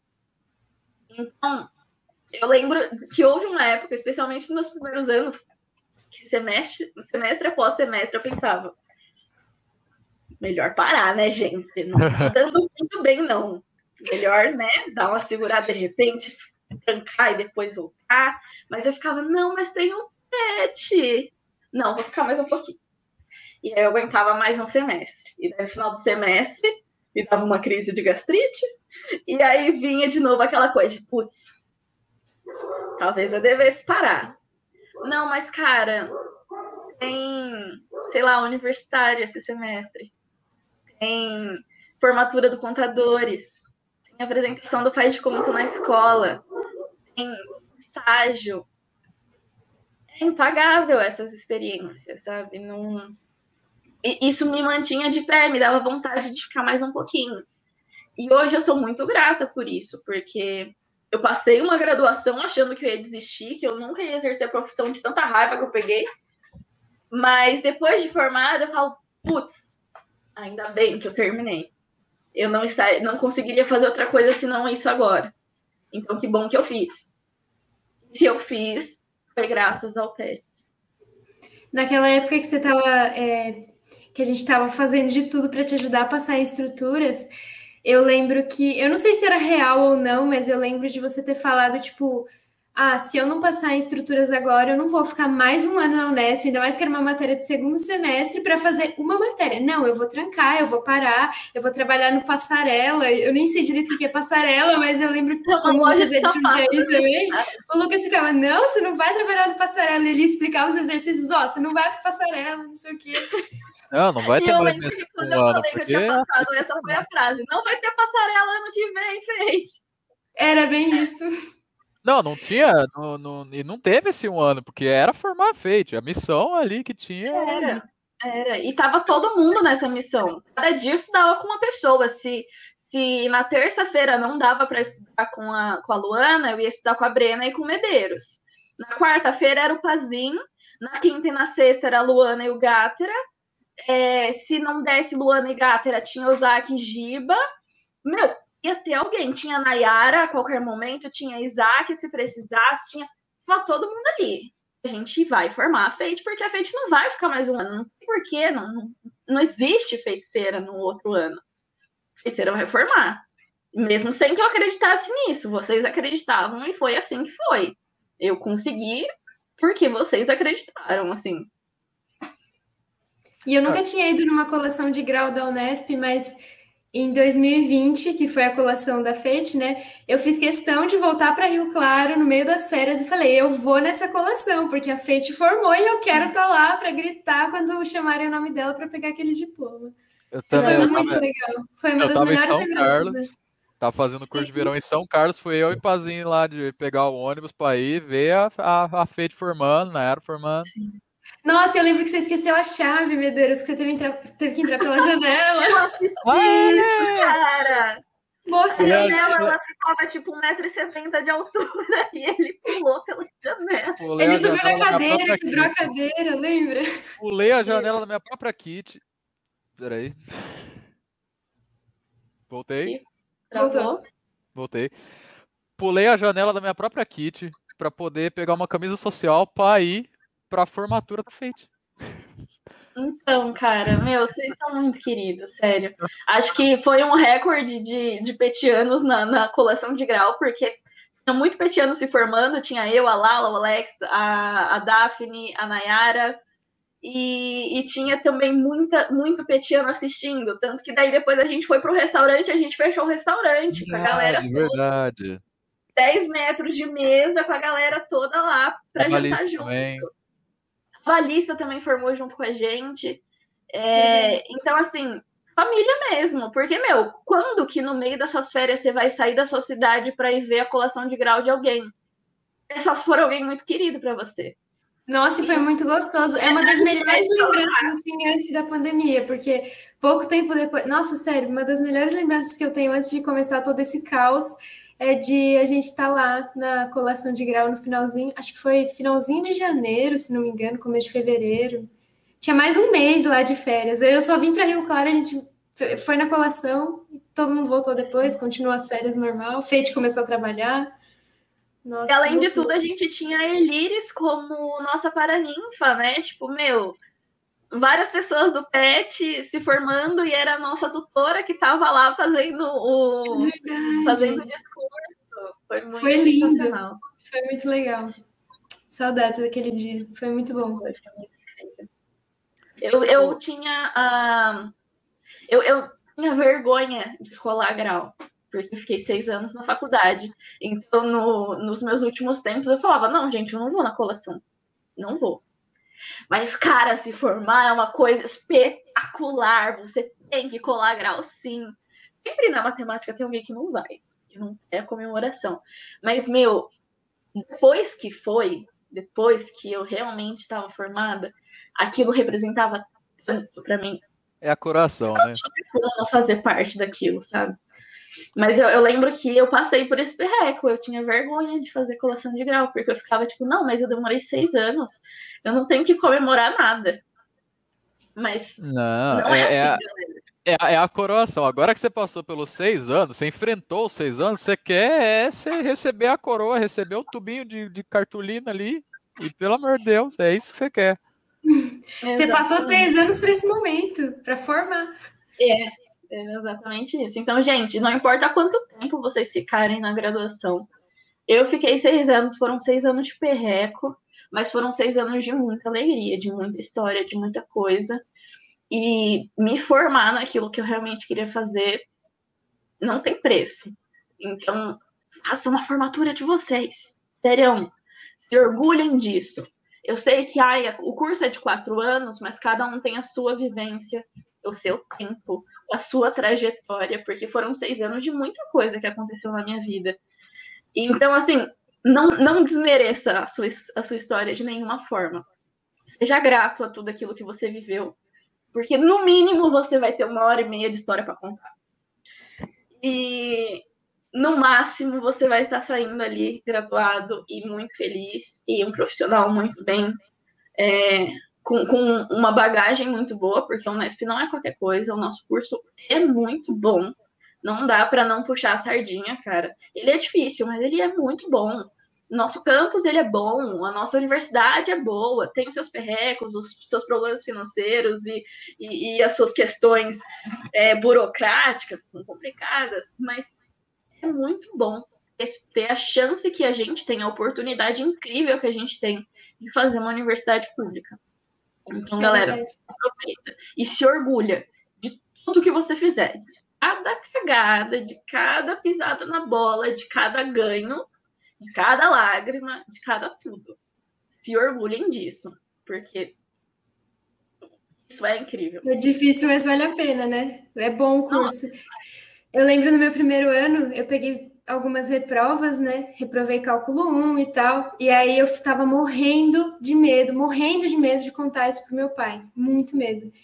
E aí, tá, eu fui ver meu pai nas férias. Aí ele falou: E aí, filha, como é que foi a faculdade e tal? Aí ele fez a pergunta que eu tava temendo. Conseguiu passar em tudo? Nossa, eu engoli seco. Eu falei: Eu não vou mentir pra ele. Eu falei: Quase tudo. Aí ele olhou assim com uma cara, tipo, se reprovou? Aí eu falei: É, não, eu reprovei em cálculo de A só. Uhum. Aí eu, eu tava esperando a bronca já. Ele olhou assim para mim: Que bom. Aí eu achei que ele estava sendo irônico. Ele, que bom. Porque se você reprovou é porque tá difícil. Se tá difícil é porque esse curso que você tá fazendo é bom mesmo.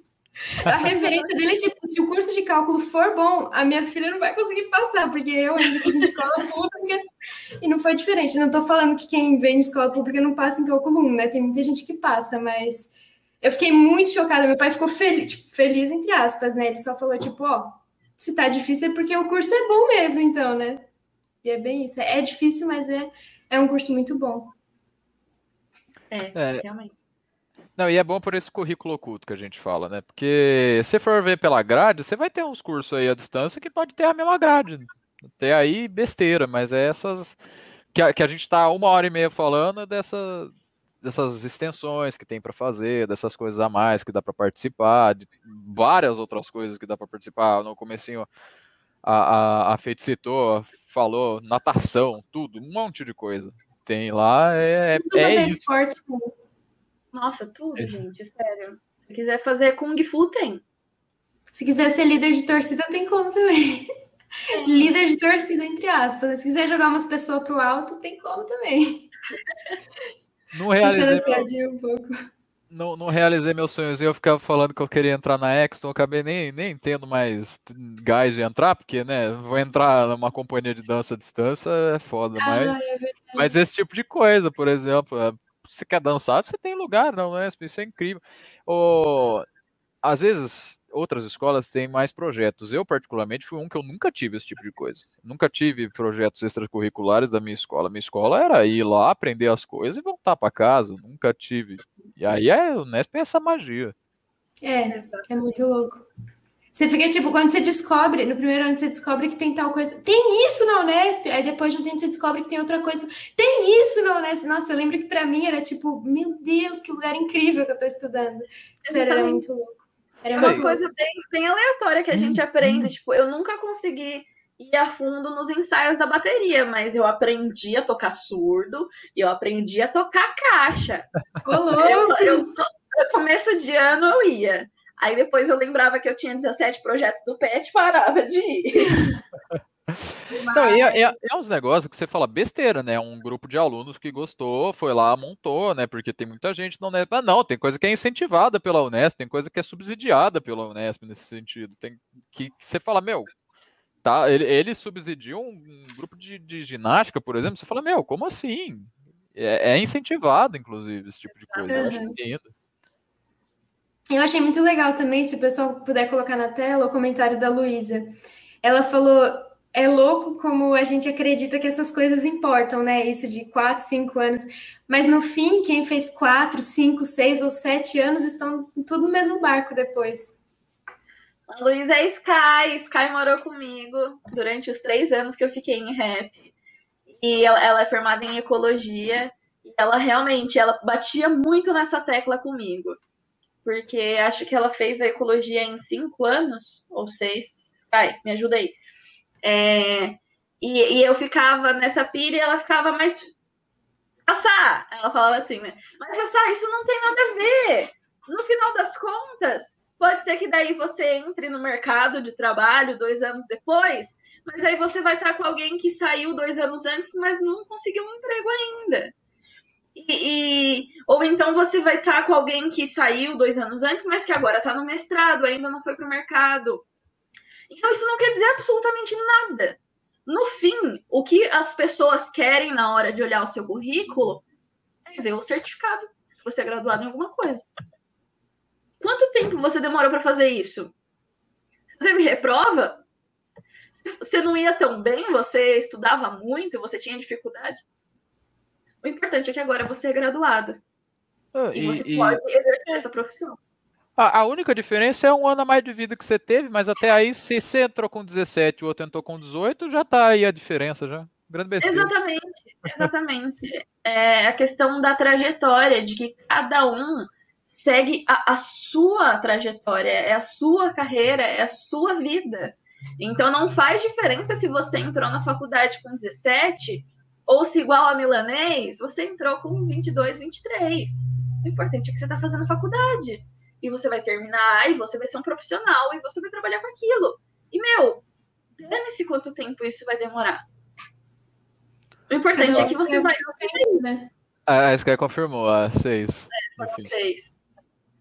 E assim, não tem coisa melhor do que você pegar. Você tá tentando entender uma matéria e você tá quase, tá quase, e você reprova com aquele 4.2, 4.5, e aí depois você faz a matéria de novo, e aí você aprende de verdade. Isso, nossa, eu lembro que eu peguei algumas DPs já, e quando eu tinha que fazer a matéria de novo, eu ficava meio triste de tipo, nossa, eu poderia estar fazendo outra matéria agora, tenho que fazer de novo. A primeira vez que eu fui fazer cálculo 1, era com o meu ano. A segunda vez que eu fui fazer, era um monte de gente que eu não conhecia, e eu, e eu pensava, tipo, nossa, eles vão saber que eu reprovei. Só que ninguém se conhecia lá também. E no fim você percebe que é bom, às vezes, você fazer de novo, porque daí você aprende de verdade, né? E é isso que importa, você aprender e você se formar. Não importa quanto tempo isso leve, o importante é que você vai, no seu tempo, mas você vai. Sim, e a Sky falando no chat que ela levou seis anos também, Fede. É, exatamente. E, e, na verdade é isso que realmente vai, vai importar. Ela até comentou aqui, né? Ninguém pergunta se reprova ou não na entrevista de emprego. Ninguém pergunta, ninguém tá nem aí para isso. E na verdade, às vezes, é o que a Guimarães estava falando, que às vezes compensa que você faça de novo essa disciplina, para que depois você tenha entendido ela e que, como professor, no futuro você possa falar sobre ela, do que você passar com aquele cinco bola na RE não desmerecendo isso, porque eu passei em várias disciplinas assim, tá? Mas você passe nessa situação e depois, sei lá, se alguém perguntar alguma coisa aqui, você ficar. Hum, não, não lembro. Não lembro mais. Eu estudei pra prova só. Não estudei só pra RE. Entendeu? Então é, é, é vantajoso também, não é? A gente precisa enxergar o lado bom das coisas. Então, uhum há vantagens e desvantagens em tudo que a gente vive. E ser adulto, a parte chata é isso, porque você tem que tomar decisão para sua vida. Quando eu, é, é, é, isso acho que foi um dos grandes perrengues também, porque até os meus 17 anos, tudo que eu fazia era meus pais que decidiam e eu ia lá e fazia. E fingia que era minha vontade, né? Enfim. E daí, de repente, não era mais eles. Eu lembro de ter conversas com eles em que eu, eu tava tipo, pega aqui a minha vida e cuida dela para mim, porque eu não aguento mais. E eles ficavam, não, mas, Sabrina, você. Você vai decidir, eu sei, que, eu sei que você vai fazer a decisão correta. A gente está aqui para te apoiar no que você decidir, mas é você que vai escolher. E eu ficava, não, eu não consigo, pelo amor de Deus. Mas eles falam, não, você é adulta agora, a gente não vai decidir sobre a sua vida. É você que vai fazer isso. Então, assim, aceitar que toda escolha tem sua, sua causa sua consequência, tem lado bom e lado ruim, mas sempre tem um lado bom. E a gente vai ter que enxergar isso aí. Mesmo que alguém precise dizer, precise dizer isso para você, igual vocês falavam para mim. De tipo, ai, ah, você tá no sexto ano fazendo estruturas algébricas pela terceira vez, eu acho. E mas o lado bom é que agora você está aprendendo estruturas algébricas. Você não aprendeu das outras vezes, agora das outras vezes, agora você tá. Vai ser daqui sabendo estruturas algébricas. Você vai ser daqui formada. Então tinha um lado bom também. É, Mesmo quando nem a gente consegue enxergar o lado bom, né? Exatamente. É, uma, umas decisõezinhas assim, desde o que, que eu vou comprar na mercearia para comer hoje na janta, até o que, que eu vou fazer quando eu sair da faculdade, que profissional que eu quero ser, que, que, que tipo, pós-graduação eu posso querer fazer, que lugar que eu quero ir trabalhar, esse tipo de coisa. É, é difícil, difícil. É, a gente descobre que tem que decidir muita coisa, decidir se você lava roupa hoje ou se você lava amanhã, se você vai fazer a faxina de casa hoje, se você vai gastar o seu dinheiro para ir na festa na semana que vem ou não. Você vai comer miojo pela terceira vez na semana, sabendo que tem sódio pra caramba e vai fazer mal para você no futuro. Então, a gente precisa decidir coisas pequenas e coisas grandes. Né? A gente é. precisa decidir. E a gente aprende mais, mais da vida do que matemática, né? Quando a gente sai da cidade para estudar em outra, em outra cidade. Com certeza. Bom, acho que foi, foi um bom papo. Eu acho que está um tom interessante para terminar essa conversa. Fico muito feliz, rendeu uma hora e 37 aí, puta papo. É, fico muito feliz a todo mundo que estava aí acompanhando, o pessoal que sempre está aí no chat. É, eu acho que no geral era isso. Se você quiser falar mais alguma coisa, feite por favor, é o momento. Se alguma coisa você sente que não foi contemplada assim durante essa, esse papo, quiser falar, fica à vontade. Se alguém quiser fazer alguma pergunta final também, antes da gente encerrar. Ah, pulei de paraquedas. Não, acho que é, não, não teve nada específico. Ai, o gato era lindo. é... Gente, você é incrível. É Verdade, e é mesmo. Pois é. A Lamela falou, arrasou. Verdade, muito obrigada para quem assistiu, para quem acompanhou essa conversa. Eu tava nervosíssima para isso. Nervosíssima, tava tremendo igual uma maluca.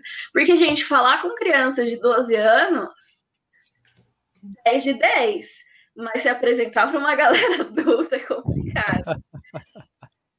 E, mas assim, é uma delícia relembrar essas coisas, reviver isso, ver vocês de novo, porque eu tava morrendo de saudade. Então, ver essa galera que veio, veio aqui conversar, meu, a Sky fez, uma, fez presença inacreditável na minha vida, adorei também a Ana Mello, para as pessoas que eu não citei, pelo amor de Deus, me perdoem. Vocês estão também nessa lista de agradecimentos, tá bom? No meu coração tá todo mundo aqui. Eu falei alguns nomes em alguns momentos, mas as outras pessoas também fizeram parte disso, com muito carinho, com muito amor. Cacaso, caraca, que linda, saudade. Maravilhoso. é, mas meu, muito obrigada, de verdade, pela oportunidade, pela conversa, que foi uma delícia, foi muito bom relembrar todas essas coisas. Dá um gás também na nossa vida, embora eu tenha chorado pra caramba. É, dá um. Dá, é, é, gostoso, porque eu não chorei de tristeza, né? A gente chora de nostalgia, de saudade, de alegria por ter passado por isso e acabado essa parte. Então, foi muito bom, eu adorei. Adorei também o papo de hoje, foi muito bom. Obrigada a todo mundo que participou, que mandou os comentários aí. Obrigada mesmo. Exatamente. E é isso então, gente. Vamos encerrando por aqui. Muito, muito obrigada. Nossas redes sociais vão estar aqui na descrição do vídeo. Se você chegou na metade dessa conversa e quiser ouvir depois enquanto lava uma louça, Vai ficar disponível em breve no Spotify também. O link para o Spotify está aqui na descrição, o link do Instagram também na descrição. Lá a gente vai divulgar os próximos convidados das próximas lives, caso vocês queiram assistir. E é isso.